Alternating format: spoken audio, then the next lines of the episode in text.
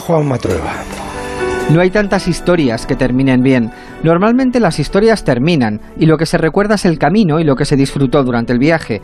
Por eso resulta tan extraordinario que Pau Gasol haya vuelto a ganar la Liga CB 20 años después. Todo hacía suponer que una lesión había puesto el punto final a su carrera. Todo indicaba que el empeño por volver y por despedirse en los Juegos era una cabezonería romántica.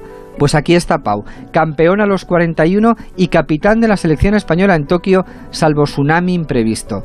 Que Pau Gasol sea además un tipo ejemplar, templado y solidario, es otra carambola cósmica, porque no es frecuente que el talento coincida con la sensatez y la prudencia.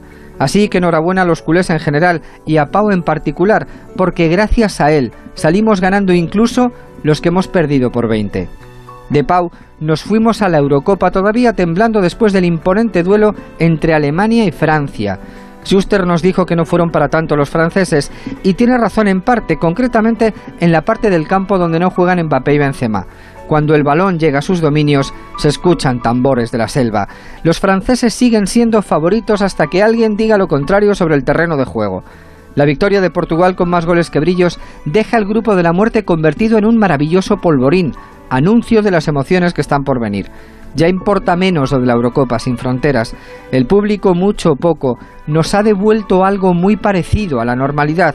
Lástima que no puedan decir lo mismo en la Copa América. Se confirma una vez más que el fútbol puede mucho, aunque no lo pueda todo. Buenas noches.